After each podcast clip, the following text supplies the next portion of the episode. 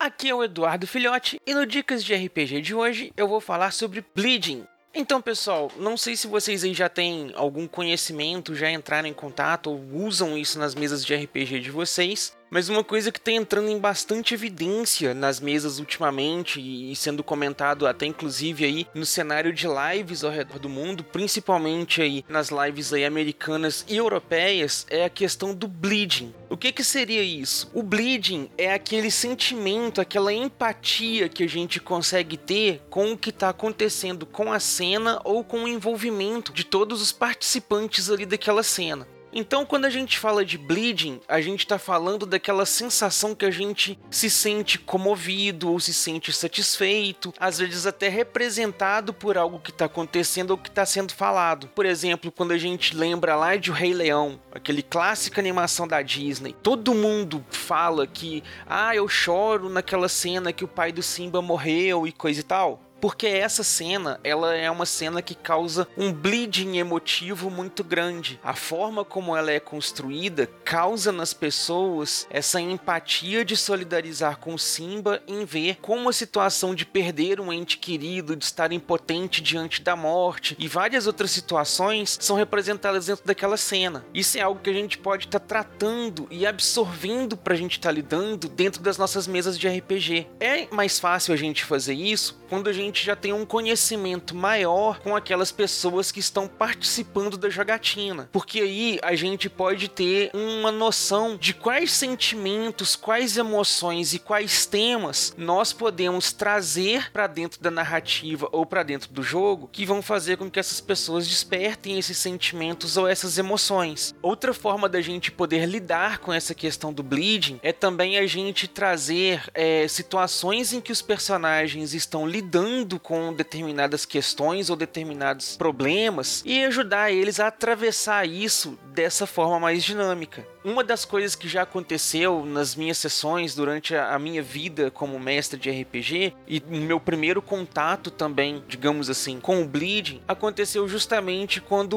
eu estava narrando uma sessão de Vampiro Idade das Trevas. O objetivo da nossa mesa eram os personagens começarem como humanos e irem progredindo, se tornarem vampiros e fazer toda essa progressão. E durante a jogatina ali, um dos jogadores que estava participando tinha um personagem que era casado e ele amava muito a esposa dele e tudo mais. Durante os eventos da narrativa, a esposa dele foi brutalmente assassinada, violentada e muitas outras coisas ali por um demônio. Lembrando aí que a gente tá falando aí dos anos 90, da minha adolescência, então a visão de mundo era totalmente diferente, coisas que a gente pensava como temas que seriam legais para causar um terror, um impacto e coisas tal eram vistos de formas diferentes. Então eu utilizei essa cena dessa forma. O que a gente na mesa como um todo não sabia é que esse nosso amigo que estava participando com a gente tinha algumas questões referentes a esses temas que ele precisava lidar e ainda não tinha feito. E uma situação essa que estava ruim para ele lidar. Quando a gente trouxe essa cena na mesa, enquanto os outros jogadores ficaram todos atentos, prestando atenção ali no que estava acontecendo, esse jogador teve um, um, um surto, ficou mal, começou a chorar, quis parar a cena e com dias passando, aí ele procurou ajuda com um psicólogo, um tratamento, resolveu as questões ali que ele estava lidando, que trouxe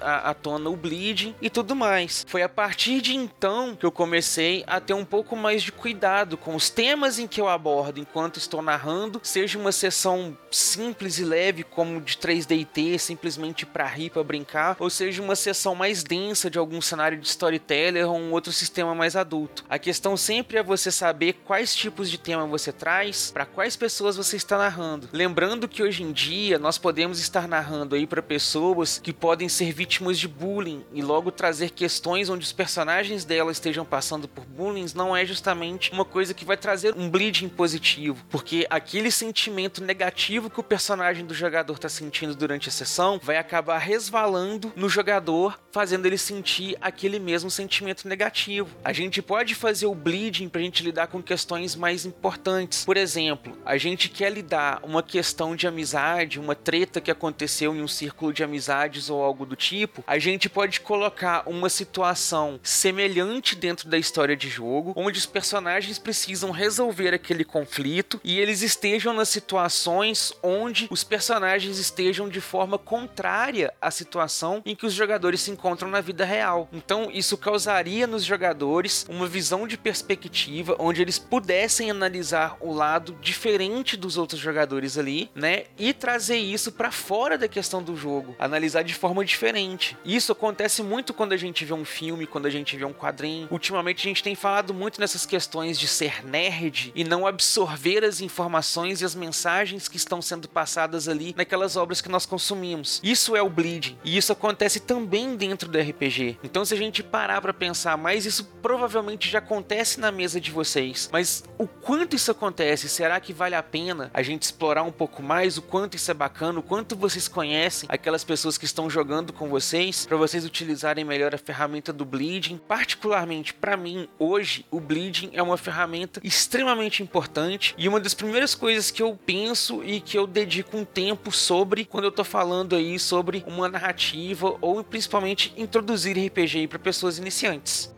E é isso aí que eu tinha para falar para vocês aí por agora, para trazer só uma pincelada do que é esse assunto bleeding. Num próximo cast aí eu volto e falo um pouco mais sobre isso, ok? Então, pessoal, espero que eu tenha ajudado aí de alguma forma e agora eu vou passar o dado aqui para o próximo mestre.